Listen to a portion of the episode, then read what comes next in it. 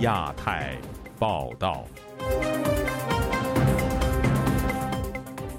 各位听友好，今天是北京时间二零二二年六月二十九号星期三，我是佳远。这次亚太报道的主要内容包括：专访刚从中国获释的李明哲，国际救援促成公开审判；香港警方七一前启动最严密保安，禁绝反对声音；沙利文证实。拜登和习近平未来几周内将再次通话。七月一号开始，上千种药品需自费，或是因为医保资金紧张。各地党委书记争相向习近平表忠心。接下来就请听这次节目的详细内容。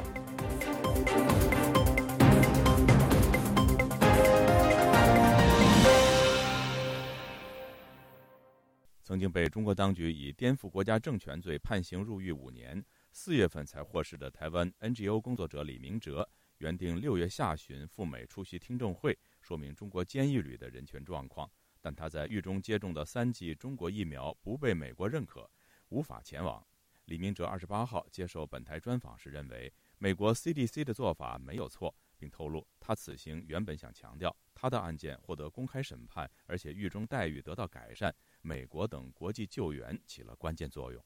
今天，本台记者夏小华发自台北的报道：曾经被中国当局以颠覆国家政权罪判刑入狱五年，今年四月被释放的台湾 NGO 工作者李明哲，原定六月二十三号到七月十号访问华盛顿进行感恩之旅。到美国国会听证，虽然美国在台协会已经发出了签证，但是因为李明哲在去年五月到七月在狱中被施打了三剂的中国智飞疫苗，并不是世界卫生组织认可的疫苗，遭到美国的疾控中心驳回豁免的申请。李明哲二十八号接受自由亚洲电台专访表示，美国政府就在过去救援我的过程当中也帮了不少的嘛。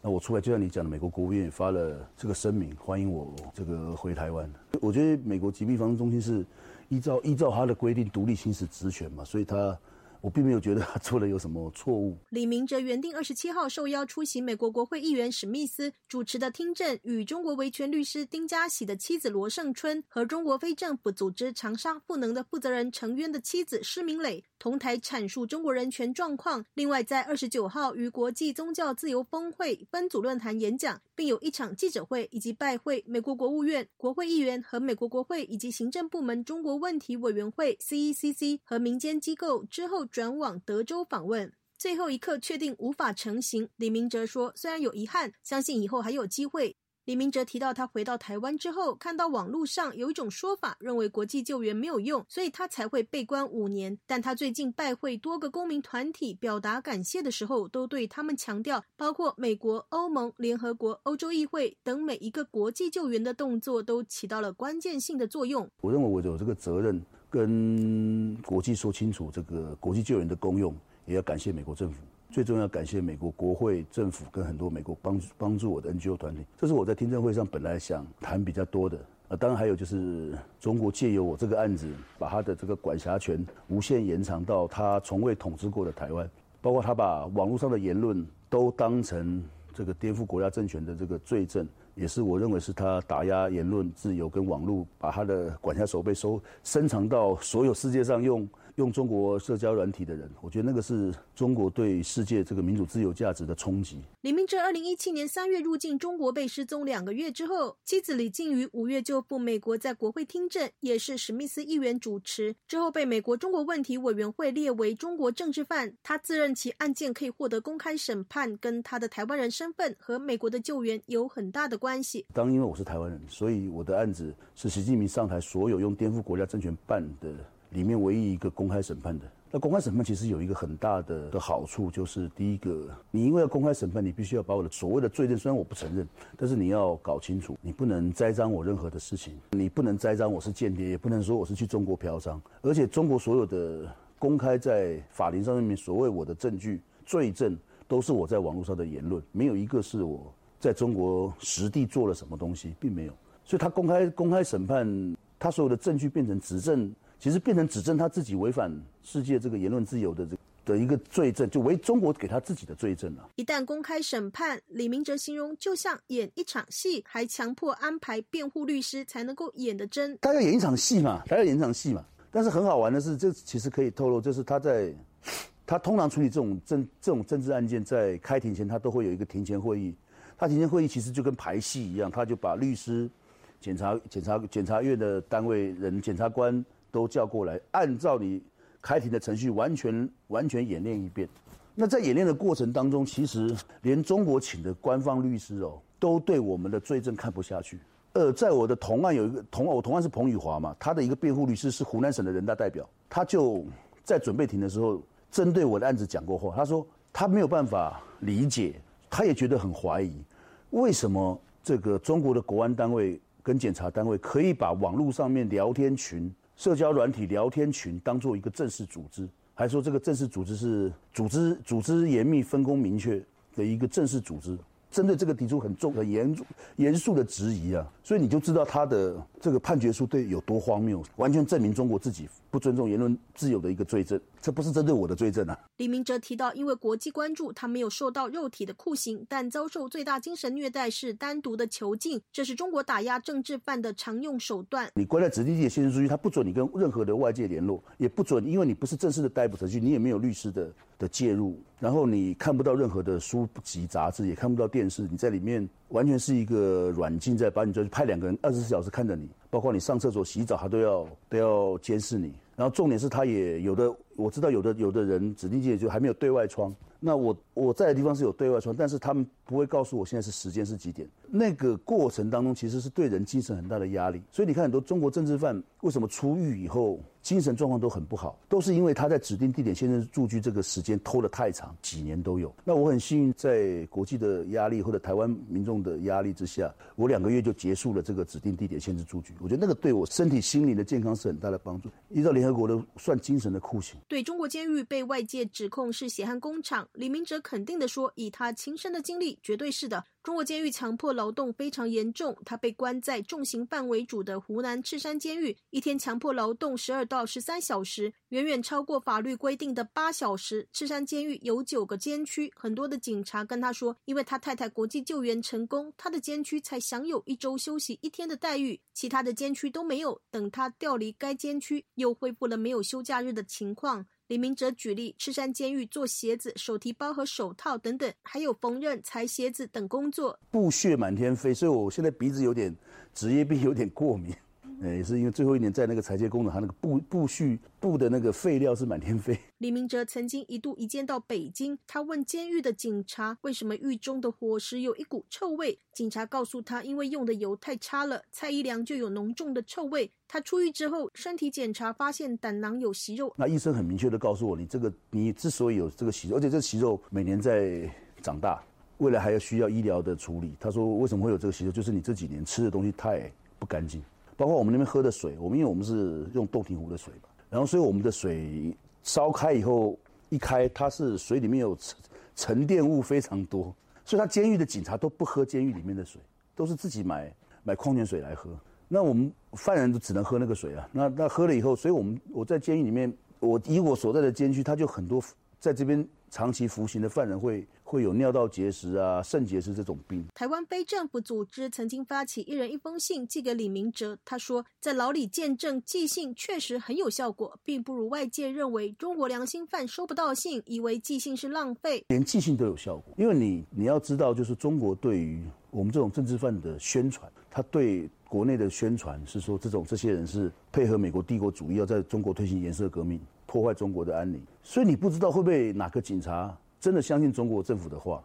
认为我是这个十恶不赦的江洋大盗。如果他真的相信的话，在跟我的互动当中，很很可能对我有些过激的行为。你寄信到监狱，虽然我收不到，但是监狱会警察其实都会知道有很多人寄信给我，那他们会觉得说，哎，这个人是很多人关注的，所以我们不能对他有一些过激的行为。包括中国有句俗话说。没有没有理由的爱，也没有这个没有理由的恨。那这么多不认识我的陌生人寄信给我来，这其实中国的警察自己也会想，这个人似乎不是十恶不赦的人。所以我觉得那个，就算连寄信这么一个简单的行为，都对我的。在监狱的待遇有帮助。李靖宇在疫情之前能够正常探监，李明哲认为也是此案深受国际关注的原因。那个是很很多中国的政治犯家属都没有的探监的这个权利都被中国剥夺了。那这个探监也对我的身心健康有很大的帮助，而且因为我太太可以来探监，我可以把中国监狱很多狱政的这个陋习的一个情况，透过我太太跟跟国际上做披露，等于让我在监狱不只是个囚犯，也我在监狱也可以做人权的工作，人权的这个田野调查。李明哲在父亲离世时被禁止返台奔丧，他五年牢狱受尽了磨难，但是他在脸书自称中国湖南赤山进修所结业归国，没有负面的字眼。他自认为做中国监牢五年最大的价值是难得有台湾人有机会进入中国监狱实际考察，尤其是像他长期关注中国人权，他认为这对他了解中国统治者的心态和继续关心中国香港人权有很大的帮助。李明哲今年四月获得释放返台之后，在六四三十三周年晚会以及香港六一二纪念活动中，都可以见到他的身影。他表示，未来将持续在文山社区大学从事教育工作。他呼吁台湾人要珍惜、守护前辈牺牲换得的自由民主价值。访谈最后，李明哲担心许志勇和丁家喜的案子。他说，两个人都不是第一次坐牢了。中共二十大就要召开了，这个案子会不会变成习近平的祭旗？从习近平上台用颠覆国家政权罪办了很多人，很多的民间 NGO。但是你如果严格来看这些民间的 NGO 人士，他们没有一个是反对共产党的，没有一个说要推翻共产党统治的，他们都只是告诉民众说，你必须要理解中国，了解中国的法律。在中国的法律范围以内，用中国的法律维护自己合法的人权权利。他们只是告诉执政者说，你要遵守自己的法律，在建设一个中国的公民社会，真正全面落实依法行政。他们都没有要颠覆国家政权这种行为，但是他们都被用这么重的罪行来办，表示中国政府对于依法行政这件事情的恐惧。我们要从这些案子认清中国共产党它这个政权的本质，是是完全打压的民间的公民社会的力量。而且完全不可能依法行政。李明哲认为，当普遍的中国人民切身体会中国政府不依法行政，一定会受不了，对政府施加压力。他相信一定会有这一天的到来。自由亚洲电台记者夏小华、李宗翰台北报道。香港主权移交二十五周年临近，当局仍未公布习近平访港的具体行程。然而，香港警方已经如临大敌，启动了史上最严密的保安。包括大范围的封路、约谈政党人士，迫使他们放弃举办示威活动。当香港的异议声音被禁绝，流亡英国的港人则继续发声，痛批中共令香港自由尽失，并促进英国政府加强制裁。以下是本台记者吕希发自英国伦敦的报道。香港主权移交二十五周年，中国国家主席习近平会否展开疫情以后第一次出访，亲身到香港出席庆典，备受国际关注。当局暂时还没有公布习近平的具体行程，不过香港警方周二就率先公布严密保安安排。香港警务处助理处长吕景豪表示，香港警方将会为习近平提供近身保卫、场地保安以及车队护送，在他逗留、到访以及途经的地区设立核心保安区。从周三凌晨开始，湾仔北一带会大范围封路，到周四港铁会展站也会从凌晨起关闭。香港民航处在这段期间会在维港两岸以及部分地区设立临时限飞区，禁止所有飞机以及飞行装置飞行。当局更是第一次引用无人机条例，禁止在全港所有地方使用航拍机。因为呢个呃地缘嘅政治啦吓，国际嘅形势。因为地缘政治、国际形势，我们国家主席来港出席活动，一定是世界焦点。本土恐怖主义活动有关的案件所找到的枪支、炸药或原材料，都和外国不同恐怖袭击利用的武器类似，因此我们高度关注这次主席来港出席活动受到恐怖袭击的威胁。吕景豪又强调，香港警方没有收到任何集会活动申请，将会在保安区外预留公众活动区，市民可以递交请愿信。然而，事实是港警已经线下守围墙，禁绝可能出现的反对声音。香港民主派政党社会民主连线发声明，表示社民连部分义工以及友人当天被国安警察约谈，经评估形势以后，决定七一当天不会有任何的示威活动，并留下了一句：“形势艰难，祈请见谅。”从零三年开始，每年的七月一号，香港民间人权阵线都会主办游行，争取不同诉求。而社民连也连续多年在湾仔一带示威，直到去年，民政第一次不再举办七一游行。然而，四名社民连成员仍然坚持按照惯例示威，要求当局释放所有政治犯。然而，到了今年，他们也无法再坚持。示威活动不能办，就连温和民意也发不出来。香港民意研究所原定周二发布“一国两制”二十五周年中期民情总结部分的民调结果，但是研究所最新表示，因相关政府部门经过风险评估以后的建议，决定押后到下个星期二发放民调结果。异议声音被禁绝，取而代之的是刻意营造的一片太平盛世的气氛。香港教育局安排十一家香港传统名校学生。高唱《我和我的祖国》，并拍成音乐短片，在七一前夕发布。啊多个香港公共屋村，以致市中心多处都出现了五星红旗以及香港区旗交集的一片红色旗海。流亡英国的前香港区议员李朗轩，周一在英国国会大厦举行的一场智库研讨会上，形容香港正上演一场扰民政治秀。I think it is,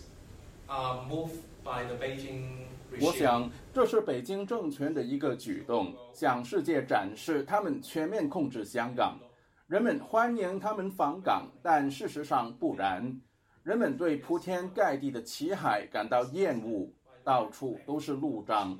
为了上演一场政治秀，对市民造成诸多不便，我们感到厌恶和恶心。他以末代香港民选议员的身份，在会上介绍港府如何以国安法大规模拘捕民主派人士，消灭反对声音，迫使公民组织解散，促进国际社会继续关注香港情况。出席研讨会的香港一传媒前董事齐福德表示，香港保安局去年绕过法庭程序，冻结苹果日报三家公司的资产，使苹果日报无法向员工知薪，最终被迫关闭，显示香港已经没有公益和法治可言，也失去作为国际金融中心的地位。与会的在英港人活动家刘祖迪表示，《时代》杂志曾经在零八年把纽约、伦敦和香港并称为“纽伦港”。显示香港的国际都会地位。而主权移交二十五年后，港人已经失去了自由和公民权利，促请英国政府加强对港制裁，并减少对中国贸易的依赖。自由亚洲电台记者吕希，英国伦敦报道。美国国家安全顾问沙利文二十七号指出，美国总统拜登和中国领导人习近平即将在未来的几个星期内通话。目前，拜登总统也证实正计划和习近平通话，但未确定时间。有分析指，在安全和政治议题上，美中之间仍维持着竞争关系，双方也许在控制通膨和降低关税问题上仍有合作的空间。以下是本台记者黄春梅发自台北的报道：美国国家安全顾问沙利文在德国举行的七国集团峰会对记者表示，美国总统拜登和中国国家主席习近平预计将在未来几周内通话。他提到，无论是七国集团还是北约，围绕中国所构成的挑战越趋于一致。沙利文说，七国集团认为迫切需要就中国非市场经济做法、对开发中国家债务的做法以及对人权的态度等问题进行磋商和协调。但他也说明，对中国在经济和安全的行动日益关注，并不意味着西方希望发起一场新冷战。沙利文说：“我们不是要把世界分成敌对集团，让每个国家做出选择。”他重申，希望坚持一套对所有人都公平的原则，而且确保美国与志同道合的伙伴合作，让中国负责任的遵守这些规则。国立台湾大学政治学系副教授陶一芬接受本台访问时表示：“中共二十大召开在即，他预期美中双方会谈大部分时间仍会是各自立场陈述，不会有太多交集。若要维持斗而不破的局面，在控制通货膨胀的部分会有些空间。通货膨胀如果没有好的控制，或者是呃控制不好，也许会造成全球性的经济衰退。这可能是。”双方会有的交集，不然在其他议题上的话，感觉上应该还是一个呃继续竞争的一个态势。在美中元首通话前，沙利文六月中曾在卢森堡会晤中共中央外事工作委员会办公室主任杨洁篪。当时沙利文曾强调，维持沟通管道畅通，以管控美中竞争的重要性。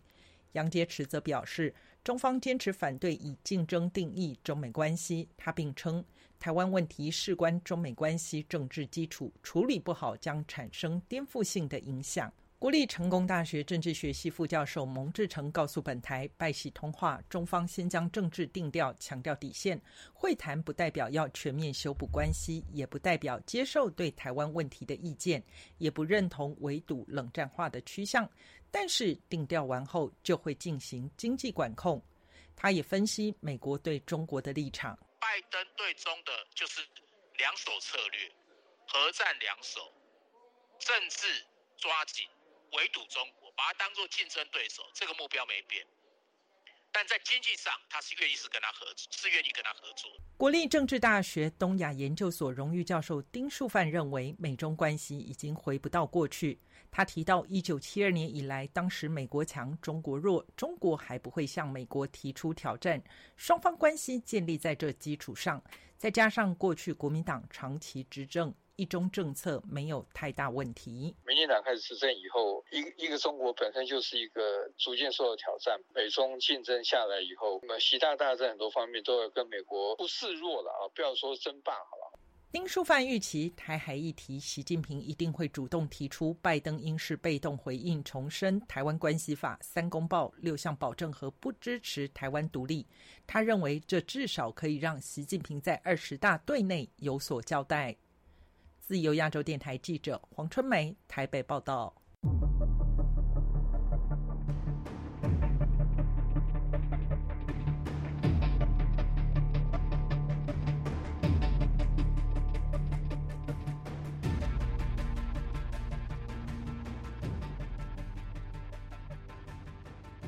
近期，北京、上海和天津等直辖市的市委书记在党代会上发言，对总书记习近平表达忠心。天津市委书记李鸿忠在天津党代会的发言措辞最为轰动，他指习近平是党中央的核心，全党的核心，又说要忠心爱戴核心，自觉服从核心，始终跟随核心。李鸿忠在担任中共湖北省委书记时，曾经第一次将习近平称为“习核心”。详情，请听记者乔龙的报道。中共二十大将于数月后召开，各地近期正在举行中共党代会。北京、上海及天津等地的市委书记纷纷表态效忠习近平。上海市市委书记李强在第十二次党代会上表示：“最有力的行动是勇担总书记赋予的光荣使命，最生动的体现是践行总书记提出的重要理念，最深刻的启迪是用好总书记指导的科学方法。”最强烈的自觉是遵循总书记给予的谆谆教导，而北京市市委书记蔡奇在做报告时提及备受外界瞩目的领袖措辞，称。中共总书记习近平具有雄才大略、远见卓识的领袖风范，又表示新征程路上为我们掌舵领航的就是党的领导核心习近平总书记。他说：“一幕幕场景历历在目，一句句嘱托犹言在耳。”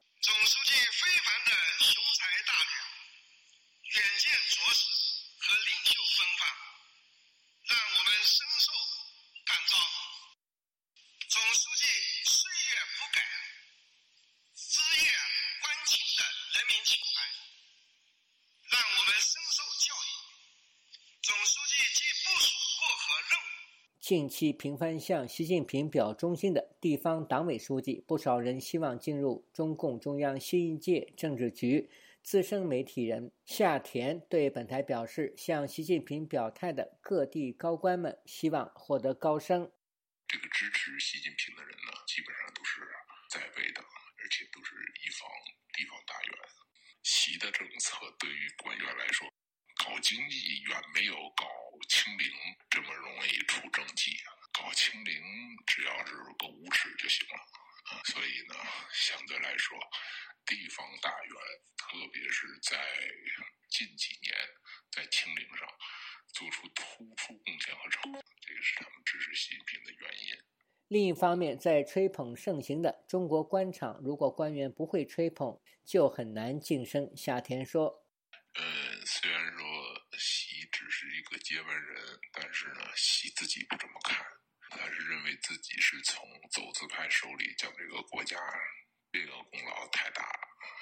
上面喜欢这种吹捧，下面人才会这么肉麻，而且是不惜一切代价的肉麻。曾经在数年前第一个用“习核心”称呼习近平现任天津市市委书记李鸿忠，在天津市党代会的工作报告中，对习近平的一段表述更激动人心。他说：“坚决维护习近平总书记党中央的核心、全党的核心、人民的领袖、军队统帅的地位和权威。”习近平总书记以伟大的历史主动精神、巨大的政治勇气、强烈的责任担当，统揽伟大斗争、伟大工程、伟大事业、伟大梦想。他还说，要自觉在政治上坚决维护习核心，思想上高度信赖核心，感情上衷心爱戴核心，组织上自觉服从核心，行动上始终紧跟核心等等。对此，日本京港大学教授杨海英对本台说：“邓小平在晚年反对搞个人崇拜，反对把国家领导人的画像放大高挂。但是四十年后，中国把一个人捧为神的时代再次到来。中国前领导人毛泽东曾经被称为伟大领袖，华国锋被称为英明领袖。他说，习主席呢，他是英明卓越领袖。”啊，说明他已经超过了英明领袖华国锋，呃，很有可能呢和这个伟大领袖呢并驾齐驱啊。呃，今年秋天党的二十大会议即将胜利召开，啊，我们这个习主席将走上这个卓越领袖的这个最高顶峰，呃，这是全国人民呃表忠的这个机会。香港南华早报报道，再过数月就要登场的中共二十大，有关中共高层权力布局和人事更迭，习近平渴望打破惯例，迈向三连任，并组建新的领导班子。支持关键时刻，为了能在中共二十大顺利卡位或更上一层楼，中国省级地方官员纷纷表态效忠。例如，《学习时报》二十二日刊发河南省委书记楼阳生的文章。题为“高举思想旗帜，牢记领袖嘱托，奋力谱写新时代中原更加出彩的绚丽篇章”，以领袖形容习近平，并要求地方官员应把习近平的政治理论视为毕生之业。自由亚洲电台记者乔龙报道。北京市委书记蔡奇星期一在党代会上谈到，将坚持不懈抓好常态化的疫情防控。而多家官媒在报道此事时，加上了“未来五年”几个字，引发舆论一片哗然。为什么网友对这个提法反应如此强烈？而当局借此又释放了什么样的信号呢？今天本台记者加奥的报道：坚持不懈抓好常态化疫情防控，毫不动摇坚持外防输入、内防反弹总策略和动态清零总方针。网络视频显示。北京市委书记蔡奇周一在北京市第十三次代表大会上做报告时说了上面这番话。不过，追踪中国网络审查的中国数字时代上传的一张截图显示，中共北京市委机关报《北京日报》最初在报道此事时加上了时间限度，变成了未来五年北京将坚持不懈抓好常态化疫情防控。这样的措辞迅速招来一片骂声。有网友感叹道：“未来五年，勿念未来。”另一位网友直言。爱党爱国的我，此时此刻也想润了。还有人更为悲观的写道：“看来清零路线要坚持一百年不动摇了。”北京时政评论人士华坡表示：“未来五年四个字之所以引发舆论的强烈反弹，就是因为很多人在精神层面上已经难以承受动态清零常态化的刺激了。三年了，可以说人的忍耐力真是有限的了。所以呢，就希望呢，疫情呢赶快过去，就是能够大家正常的生活。很快。北京日报就删除了报道中的“未来五年”这几个字，社媒平台微博也开始清理网友对此事的评论。但截至北京时间周三午夜，本台记者仍可以在微博上找到与此相关的评论。中共武汉市委机关报《长江日报》就发文说：“舆论场是个很复杂的领域，对于传播效果，事先要有个准确预判，以防制造负面舆情。”复旦大学新闻学院教授张志安则表示：“做新闻要对重要内容的公众风险感知有预判。”在社媒时代，细节失误容易被放大风险，出现传播的意外后果。事发后，北京日报社社长赵静云在微信朋友圈上发表权威说明，声称未来五年的表述并不在报告当中，而是记者误加的，因为他们为了抢时效，提前拆解了报告重点，制作了模板，不小心就把坚持常态化疫情防控也套进了未来五年的框架中。不过，仍有网友对这样的说法提出了质疑。网络截图显示。在北京广播电视台的一段视频节目中，同样出现了“未来五年，北京将坚持不懈抓好常态化疫情防控”的字幕。北京市民华波认为，“未来五年”的说法本身并没有那么重要，重要的是疫情防控常态化。这个政策肯定要坚持下去，因为这疫情什么时候结束，谁也说不好，前景不明。所以呢，就可以说是做好了打一场持久战的准备。值得注意的是，在蔡奇的党代会报告中。中国领导人习近平频频被提及，仅在北京市政府官网的相关报道中，习近平的名字就出现了十多次。蔡奇的报告中还有这样一段话：“只要有习近平总书记定向引航，我们就有无穷的信心、无尽的力量，就能无往而不胜。”这些话赢得了与会代表的一片掌声。有舆论认为，动态清零是习近平下达的政治任务。如果当局在短期内对防疫政策做出重大改变，就会在中共二十大前的敏感时期。对他的权威和领导力造成重大伤害。考虑到未来五年也正是中国国家主席的下一届任期，这样的提法难免让人联想到习近平的政治前途。美国时政评论人士恒河对本台说：“疫情防控已经成为中共权力斗争的主战场，继续动态清零还是共存，这个其实就是一种路线斗争。所以说，把这个提出来的话呢，实际上就是提示别人，这个政策还要继续进行五年，也就是说，习近平还得执政五年。”中国国务院周二发布了新版新型冠状病毒肺炎防控方案，大幅缩短了密切接触者和入境人员的隔离时长，并统一了风险区域的划定标准和管控方案。这似乎表明，尽管动态清零政策仍将持续下去，当局也在试图减轻疫情防控对人口流动和经济活动产生的影响。据亚洲电台记者加奥华盛顿报道，今年五月，中国政府宣布建立十五分钟核酸采样圈。推进全员核酸防疫的构想后，一场核酸大跃进运动快速展开。但不到一个半月后，已经有超过一半的中国省份调整了政策，八成放宽，甚至喊停常态核酸。多地叫停常态核酸检测，开始出现核酸亭代销、采样员供过于求。与此同时，核酸产业链的贪污腐败、政府利用健康码控制维权群众的事件也引发了公愤。这场中国常态核酸检测之乱暴露了什么问题？核酸热就要退潮了吗？降温的原因又是什么呢？请听本台记者唐佳杰的报道。今年五月初，在江苏经营保安亭工厂的陈老板接到一通来自供应商的紧急电话。当时那个单要的很急，就马上要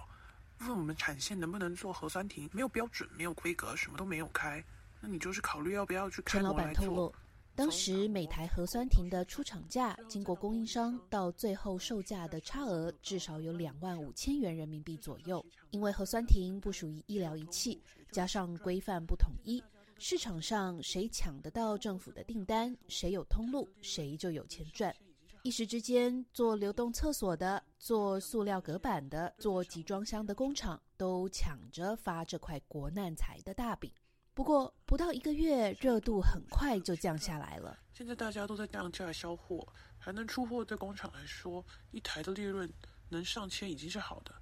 但你亭子大、库存、运输成本这些堆在厂里也要成本啊。程老板说，现在的利润能够达到成本一倍以上就不错了。中国媒体财联社五月中的调查报道曾显示。在生产厂商报价混乱、规格价格规范不统一的情况下，中标的供应商当时最高利润可达十倍以上。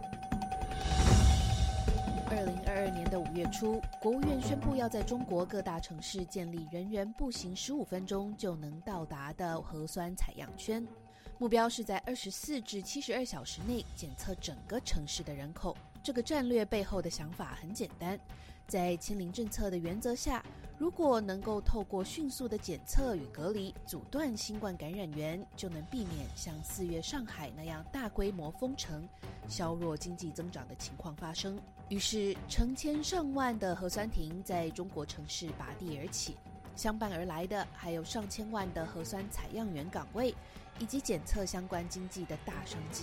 但六月二十二日，安徽合肥成了中国第一个宣布退出常态化核酸检测的省会城市。当地政府宣布暂停常态化免费核酸检测，也没有公布后续安排。不仅是合肥，中国的界面新闻根据卫健委数据统计，自五月二十六日以来的一个月内。中国三十一省份中有十六个省份都调整了防疫政策，这些政策里放宽的超过八成。政策的变化影响的不仅是核酸亭的滞销，一时炙手可热的核酸采样员也开始供过于求。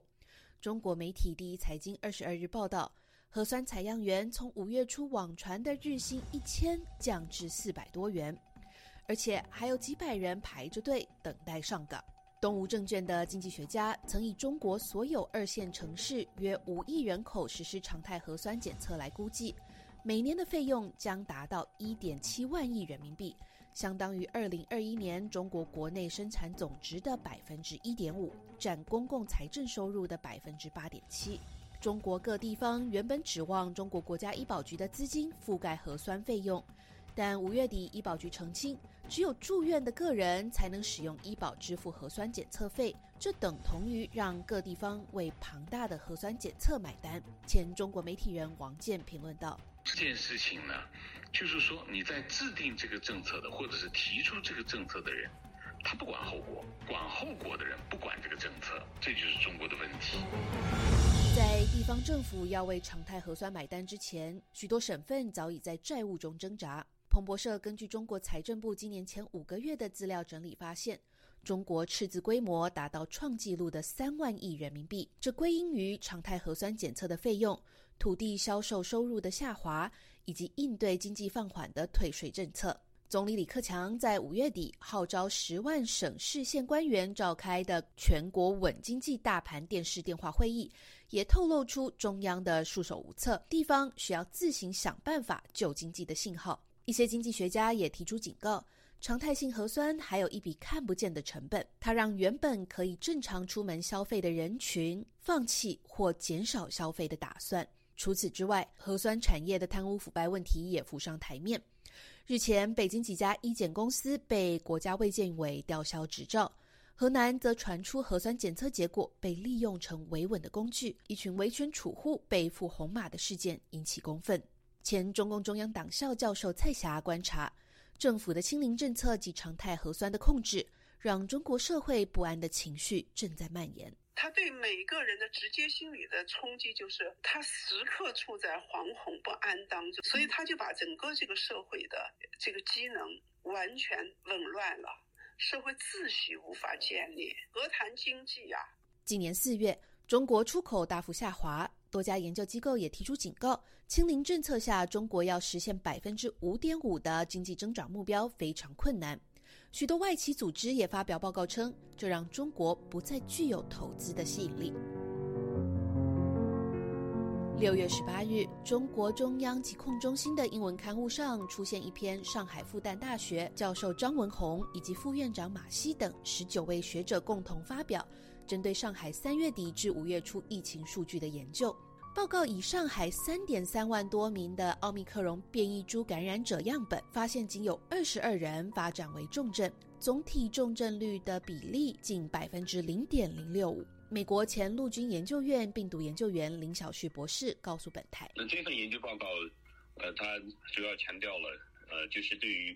非风险组的这个人群，就事先啊，比如说没有基础病或者是年龄也小于六十岁以下的这些人群的话，那么他们即使感染了奥密克戎的话，呃，发展成为重症的可能性非常低，就是零。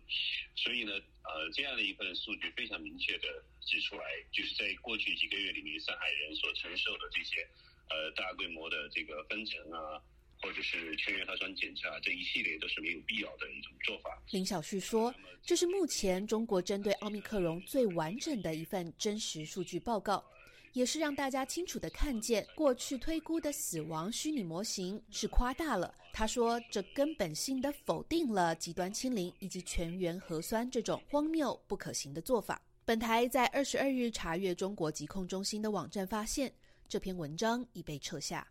哈佛大学公卫学院免疫学及传染病学的荣誉教授李敦厚则解释，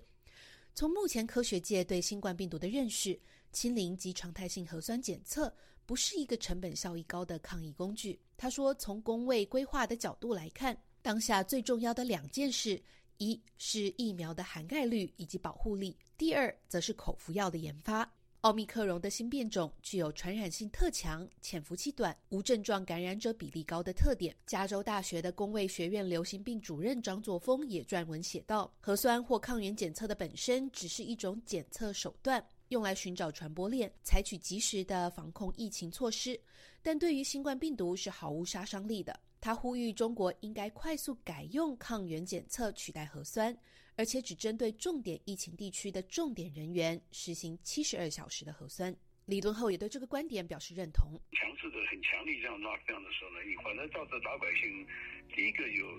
得到怕你也不太想让人知道，或者是你有其他原因，你尽量想不让人家知道，反正对整体的防御没有好处。应该说。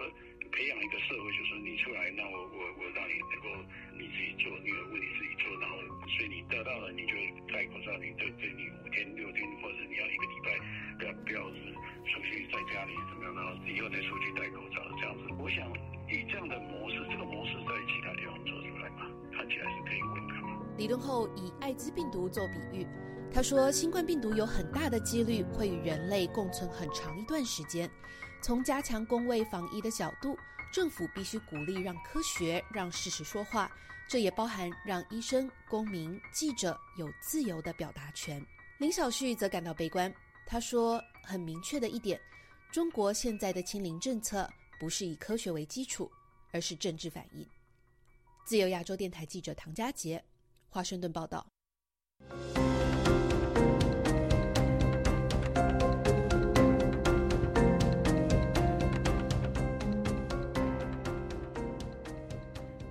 今年七月一号开始，有近千种的药物被踢出了医保范围，其中包括消炎和普通感冒药。中国民众感叹，当局从医保抽出大量的资金做核酸测验，浪费了医保金。详情，请听记者乔龙的报道。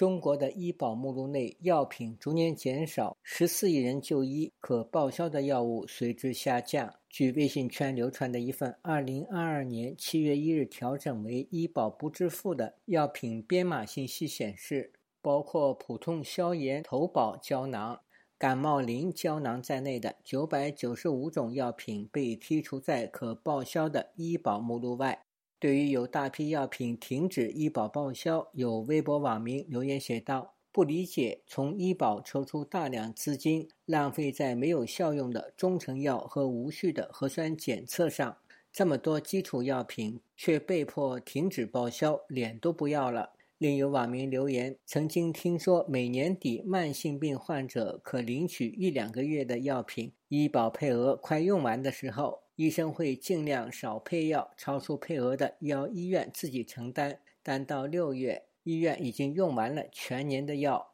时事评论人士高先生本周二接受自由亚洲电台采访时表示，在所有药品中，能够报销的占比本来就少，加上各地做核酸检测花的都是医保的钱。现在的分医保就基本上是没钱了。前两天。上海的医院十八家门诊，药品跟你开一个星期，因为医保没钱了，他没钱给医院了，医院不愿意亏损了。那么说，真正的根结也就在医保，就政府没钱了，老百姓肯定是韭菜。高先生还说，如果再继续实施动态清零，不仅仅是医院，连整个社会都出问题，包括发不出工资。但是受影响最大的还是普通民众。现在在搞这个政策，我们老百姓总是要吃亏。所以现在网上流行的一句话：中国有没有免费医疗？有，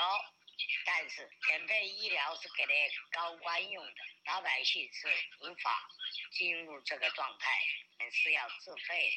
据中国政府网站今年初发布，二零二二年一月一日起实施的新版国家医保药品目录。调整后的目录内药品总数为两千八百六十种，其中西药一千四百八十六种，中成药一千三百七十四种。另据工人日报网站本周一报道，在二零二二年国家医保目录调整中，用于治疗罕见病脊髓性肌萎缩症每针七十万元的天价药诺西那生钠注射液，经过医保谈判后，以每针低于三点三万元的地板价进入了新版医保目录。截至目前，中国国内有六十余种罕见病用药。获批准上市，其中四十余种进入了国家医保目录，涉及二十五种疾病。不过，报道未提及被剔除新医保药品目录的药品数量。而上述新闻近一个月不断被官媒翻炒。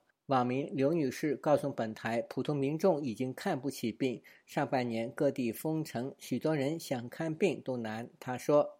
药贵好药，医保这里你肯定提出去。”疫苗核酸这些肯定是医保这里头出。现在要买好药，就是个自个掏腰包，肯定是老百姓亏啊。据华创证券宏观研究团队测算，疫情至今，中国核酸检测费用已达到三千亿元人民币，且百分之五十是发生在今年前四个月。常态化核酸费用百分之七十至百分之九十五由医保报销，地方政府的财政负担占比很小。另据刘女士说，在医保目录中，有些价格昂贵的药不会用在普通民众身上，比如解放军总医院、北京医院等专门为高级官员提供医疗服务的贵价药属于特供，但这些支出最终由医保承担。上海居民徐女士说：“中国的特供很多，官员有食品特供。”医疗特供，权力也是特供，黑恶势力在全国也都是权力的特供的产物。自由亚洲电台记者乔龙报道：中国最大的房地产开发商中国恒大被一家香港公司向法院申请清盘，聆讯将在八月三十一号举行。这次是公司一年多前传出财务危机之后首次被申请正式清盘。恒大对此表示极力反对，强调公司会在七月底公布债务重组方案。请听记者陈子飞的报道：中国恒大集团上周五被香港公司嘉盛环球向法院申请清盘，聆讯时间在八月三十一日。根据香港媒体《香港零一》的报道，申请清盘的公司十亿拥有人是香港特首选委连浩明。他承认有向恒大投资，但表示事件已经进入法律程序，不能透露细节。他的公司向恒大旗下买卖交易服务平台房车宝投资七点五亿港元。中国恒大集团周二发公告，指清盘申请涉及金额为八点六亿港元，公司会提出极力反对。公司一直积极与债权人沟通，推进境外债务重组工作，预期在七月底之前会公布境外债务重组初步的方案。相关申请不会影响到公司的重组计划或时间表。香港前立法会会计界议员梁继昌表示，香港有不同的清盘程序，债权和股东都可以向高等法院申请清盘。债权人的申请一般涉及公司的部分资产，只要出售相关抵债品就可以解决，不会影响到公司整体的运作。但如果清盘是由股东提出，某程度上反映公司出现资不抵债的状况。占份额比较细嘅股东，佢可能觉得嗰間公司嘅营运系有好大问题，令到佔份额比较少的股东可能觉得公司营运有相当大的问题，公司出现资不抵债的状况。如果法庭认为申请是有理据，会委任一名临时清盘官，公司的所有资产和营运权都由清盘官接管。普通公司清盘都要经历二至三年，如果很大的公司，可能要用八至十年的时间。梁继昌表示，申请只是清盘的第一步，不一定会启动。例如，被清盘的公司规模大，涉及的业务广。法庭会考虑公司提出的方案，再研究是否批准。经济学家施令表示，恒大集团这次被香港公司申请清盘，涉及金额不会影响到上万亿规模的恒大，但有开端和指标作用，重新启动新一波与恒大相关的信用危机爆发信号。普通的借贷现在看来都难以实现正常的清偿了，接下来呢？更多的债权人可能会提出零零散散的几千万或者上亿的这个债权人非常多的索求会接踵而至。一旦会计事务所真正客观独立的披露了恒大的审计报告的话，可能确实坐实了啊，恒大的资产质量严重下降，那么将是恒大信用危机全面爆发，恐怕恒大这个股价将会出现雪崩式的这个下跌啊。斯林表示，恒大已经表明会在下个月底提出初步的债务重组方案，他相信方案只能够。减缓恒大破产来临的时间不会改变事实。司令指出，恒大危机对中国政府是治理能力的考验。中国政府正面对失业率高、税务可财政收入减少等经济问题，难以大力介入挽救恒大。但如果处理不当，可能会引发中国的系统性金融危机。中国的中央政府和地方政府面临前所未有的这个宏观调控压力。那恒大再来，相当于再泼一盆冷水的话，对于中国政府来讲是压倒它的这个宏观调控有效性的一个最后一根稻草啊。恒大的破产是不可避免的，只是呢，让它破产的时候也不会突然的破产。他想要延缓这个系统性金融风险造成的这个冲击，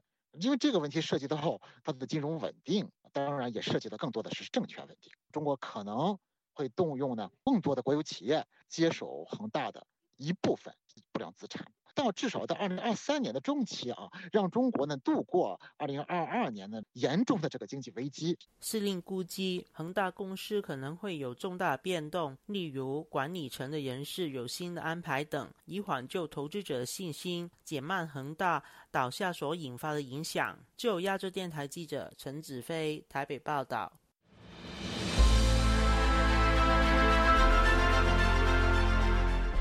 用暗网访问自由亚洲电台，避开老大哥的眼睛。为了协助读者能够安全地获取被中国政府封锁的新闻，自由亚洲电台联手开放科技基金，为普通话部和粤语部特别开辟了尾缀为点儿 o n i o n 的暗网网址。中国大陆的读者可以借助此网址匿名访问本台。新冠病毒爆发之后的一个月，中国民众怀抱着对真理的渴求，勇猛地翻越防火墙。自由亚洲电台普通话网站访问量暴增，社交媒体粉丝数也取得历史性突破。自由亚洲电台目前有三个暗网网址：英文版 www 点 rfa 六二 zl 六 z 六 o w m t l f 点 o n i o n 斜线 e n g l i s h 普通话版 w w w 点 r f a 六二 z l 六 z 六 o w m t l f 点 o n i o n 斜线 M A N D A R I N，粤语版，W W W 点 R F A 六二 Z L 六 Z 六 O W M T L F 点 O N I O N 斜线 C A N T O N E S E。中国已经连续四年被美国人权组织自由之家评为侵害网络自由最严重的国家。为了抗衡中国政府的高压封锁，自由亚洲电台如今也加入一些其他国际媒体的阵营，为公众提供暗网入口，以浏览最新疫情消息和其他敏感新闻，包括香港民主抗争运动、维吾尔人和西藏人等少数群体所遭受的严酷迫害。读者可以使用基于火狐的洋葱浏览器，匿名访问以上网址。该浏览器最初由美国海军研究实验室设计，可以通过像洋葱一样的多层加密结构，屏蔽互联网用户的地点和身份，绕开政府的审查和监控。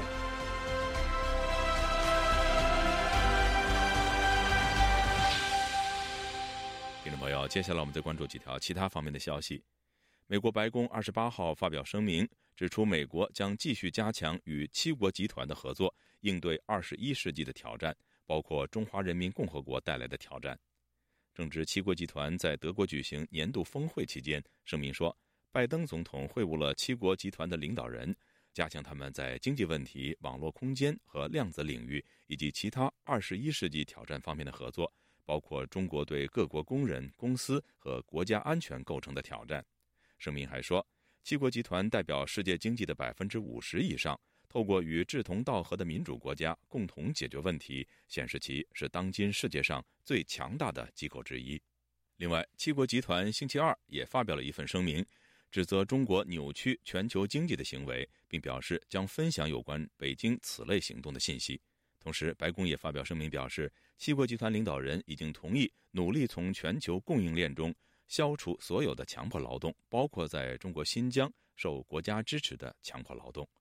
据法新社报道，七国集团的声明中说：“关于中国在全球经济中的角色，我们正在就非市场政策和做法所带来的扭曲全球经济的挑战，持续与包括七国集团之外的国家磋商集体应对方案。”今年的七月一号是香港主权移交二十五周年。香港保安局局长邓炳强日前接受中国官媒环球网专访时说。未来港府会从多方面立法，包括就《基本法》第二十三条以及网络安全法立立法，以加强维护国家安全。在二十八号发表的专访中，邓炳强说，香港国安法实施以来，共有一百八十九人因涉嫌危害国家安全而被拘捕，当中一百二十二人被检控，另有五家公司因同样的罪名被检控。与此同时，七国集团在最新发布的联合公报中呼吁中国履行在中英联合声明和基本法中做出的承诺。各位听众，这次的亚太报道播送完了，谢谢收听，再会。